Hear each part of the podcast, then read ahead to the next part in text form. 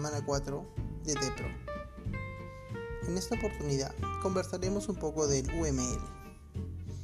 ¿Qué es UML? Significa, son tres letras que vienen del inglés y representa Unified Modeling Language, que es lenguaje de modelamiento unificado. Suena complicado, ¿no? Básicamente son imágenes y cuando me refiero a imágenes son flechas, rectángulos, dibujos de personas, entre otros, que lo que buscan es hacer planos para desarrollar un sistema. Existe el RUP que permite tomar estos dibujos y hacer un proceso de desarrollo de software. Y muchas compañías utilizan esta manera para hacer justamente su desarrollo. ¿Cuál es la importancia del UML? ¿Por qué debería aprender estas flechas, rectángulos, personas, entre otras cosas?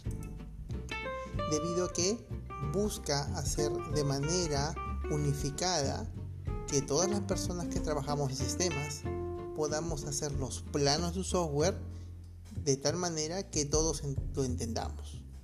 Es decir, busca estandarizar. ¿Y qué cosa estandariza?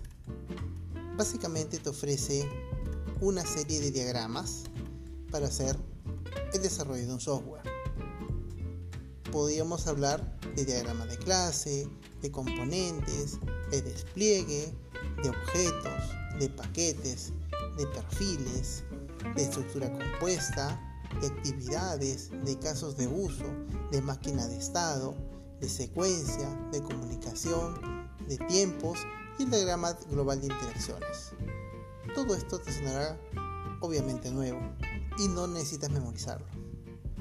Lo que tú tienes que saber es que de todos estos diagramas, tú solamente vas a utilizar aquellos que realmente requiera tu software. Por ejemplo, ¿qué te puedo recomendar yo? El primero que deberías aprender es el diagrama de clases.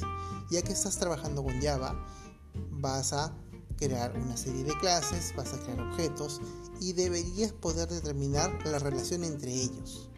Por ejemplo, un perro puede tener una relación con su dueño. Y todas estas relaciones se muestran en este diagrama.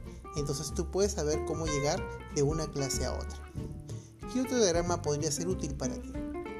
El diagrama de actividades. Básicamente piénsalo como un diagrama de flujo, es decir, puede representar un proceso desde el inicio hasta el fin y todos los pasos que conlleva. Por ejemplo, una venta.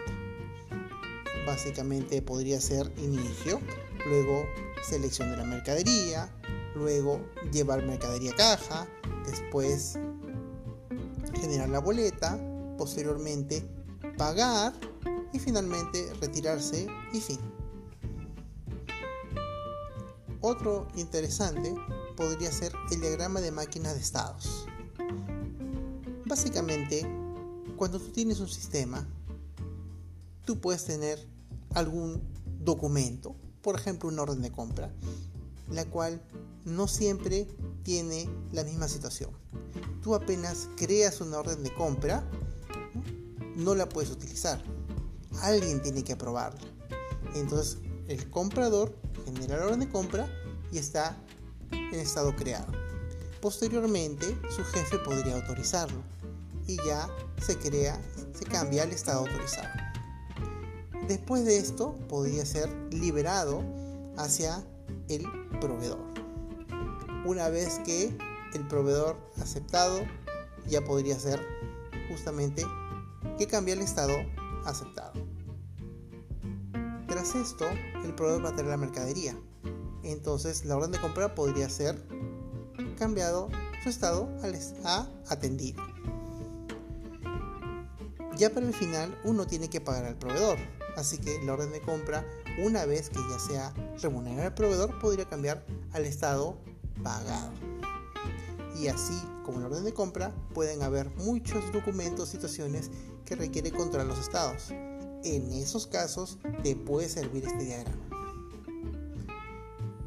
Muy bien, ya hemos hecho una pequeña introducción y sugeriría que buscaras un poco más por tu cuenta.